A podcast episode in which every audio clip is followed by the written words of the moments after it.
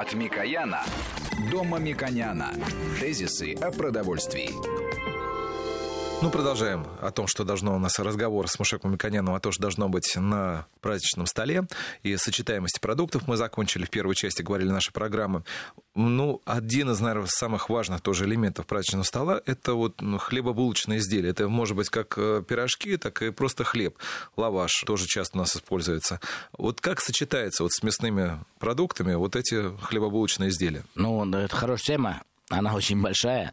Любой бы диетолог вам бы сказал, что э, лучше э, сегодня, слава богу, очень большой выбор, выбирать э, больше зерновых э, хлебов, которые содержат определенные цельные зерна. И это, в принципе, более э, правильно с точки зрения волокон и пищево-биологической ценности этого продукта. Поэтому да, нужно стараться да, в Новый год особенно хлеба много не есть, потому что у нас последние годы тенденция, ну, последние полтора года. Не, я почему спросил исключительно из традиции, потому что да. если мы берем колбасу, то обязательно она должна лежать на хлебе. Ну, да, эта традиция существует, но да, этот хлеб должен быть в новой традиции в два раза меньше. Колбаса это ни в коем случае не, со, не должна содержать муку крахмал и сою, как делали э, еще несколько лет тому назад, когда в России не хватало мяса, сегодня мяса хватает, и цена мяса удивительно низкая. Кто бы что ни говорил, сравните цену на э, килограмм мяса птицы, бройлера великолепного качества, с ценой э, любой э, овощи, любого фрукта. Вот сравните, э, подумайте, сколько труда нужно потратить для того, чтобы вырастить цыпленка, и сколько труда все-таки нужно потратить для того, чтобы э, вырастить те же овощи или фрукты. Это не соразмерно размерные вещи. А с точки зрения пищевой биологической ценности это вообще близко ставить нельзя. Поэтому я считаю, что э, мясные э, блюда могут позволить себе многие наши семьи. И, к сожалению, мы видим стагнацию этого рынка, пока потребление приостановилось, оно не, не растет.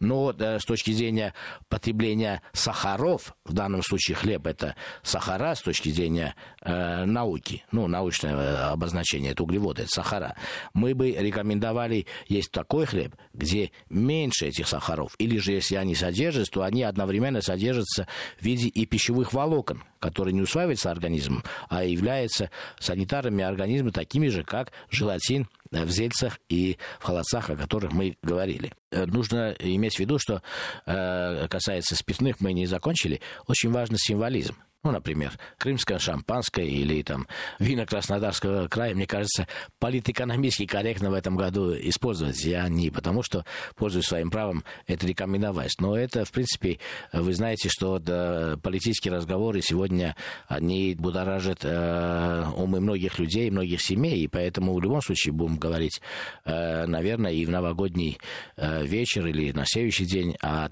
тех насущных проблемах, которые э, мы обсуждаем обсуждаем каждый день. И поэтому на столе, если будут краснодарские вина и крымские вина, это будет более правильно, символично с этого года. Мы, наверное, думаю, уже еще по, по ходу программы вернемся к теме, может быть, праздничного стола. Но вот хотелось уже подвести итоги или поговорить, наоборот, о том, что у нас ожидаемо 2016 года, уже который вот-вот наступает. Тема очень простая. Вот закончится, соответственно, праздничный стол, а дальше начнется будни. Вот э, я, насколько помню, что каждый год где-то приблизительно в конец февраля, э, января, начало февраля растут цены на мясо. Э, в этом году наступающем это возможно? Относительные цены на мясо в следующем году к радости потребителя, а, к сожалению, для производителя будут падать. Ситуация странная с точки зрения производства. Мы растем производители мяса в России растут и продолжают расти вне зависимости от кризиса и э, предварительные итоги года объявляются уже, мы видим, что аграрный сектор будет расти плюс 3, а может быть и более процентов, в том случае, когда более 4 процентов э, ВВП страны падает. И эти инвестиции были сделаны не в прошлом году, они не являются никак э, производными от того, что вот э, были применены э, антисанкции, а эти инвестиции закладывались еще в 2003-2004 году э, в проектах развития АПК, в национальных проектах. А так как э, сельское хозяйство достаточно инвестиционное, и животноводство инвестиционной подотрасли, эти инвестиции выходят на рынок, и с каждым годом, да, темпы их выхода становятся меньше, потому что инвесторы уже насторожены, а куда это мясо будет продаваться, то я боюсь, ну, а для потребителей я могу сказать, что это будет стабильность цены, я боюсь, куда бы Россия а направила это излишнее количество мяса, которое мы будем уже производить в 2016-2017 году. Те проекты импортозамещения, о которых мы мечтали еще два года тому назад, они наступили раньше по двум причинам. Во-первых, темпы роста э, животноводства России были высокие. Инвесторы были более активны, государство содействием было более активно. Многие радиослушатели не, не поймут меня, если я не скажу, что банковская ставка на субсидированные кредиты в сельском хозяйстве, она около 5-6%. Ну, мы все знаем, что более 10 является для других отраслей. А при инфляции 12 э, и 13%, 6% согласитесь, что это бесплатные деньги. И поэтому э, крупные инвесторы инвестируют и продают. Но проблема рынка э, заключается в том, что такое количество мяса мы не можем еще сезонность есть, да, в определенные сезоны в достаточном количестве предложить э, рынку. Мы предлагаем больше, ну, мясная промышленность в целом, чем на этот период население хочет купить или может купить по материальным э, своим возможностям. Поэтому я думаю, что 16-17 год будет трудным для продолжения роста производства мяса. И для многих производителей будут большие внутренние экономические проблемы. Но стабильность цен у нас обеспечивается излишним темпом. Может, так странно будет звучать, но это новые термины, которые мы будем использовать, в отличие от тех терминов, которые мы всегда говорим, недостаточно, нужно ускориться, нужно убыстриться и так далее, и так далее. Но новые термины будут. Мы слишком бурно э, растем а потребление не слишком быстро развивается. Ну, например, птицеводстве потребление растет 2% в год, а птицеводство отечественное дает на рынок 8% в год это существенная асинхронность. И поэтому Россия обязана э, выходить на экспортные рынки, она вынуждена выходить. И если она не выйдет на экспортные рынки, э, будет большой риск потерять те компании, которые э, стали хребтом э, развития. Поэтому для населения в следующем году я рисков не вижу. Для населения риски э, в доходах. Многие предприятия уменьшают или не могут э, индексировать заработные платы. Ну, макроэкономические проблемы. С точки зрения обеспечения мясом, я не вижу. Единственное, я бы хотел, ну, как Мищу сказать, что наша передача направлена на то, что мы хотим дать больше знаний, объективных знаний о продуктах питания. Для того, чтобы население рационально а не иррационально, то есть рационально за те же деньги купила больше пищевых и биологических свойств, питательных свойств продукта.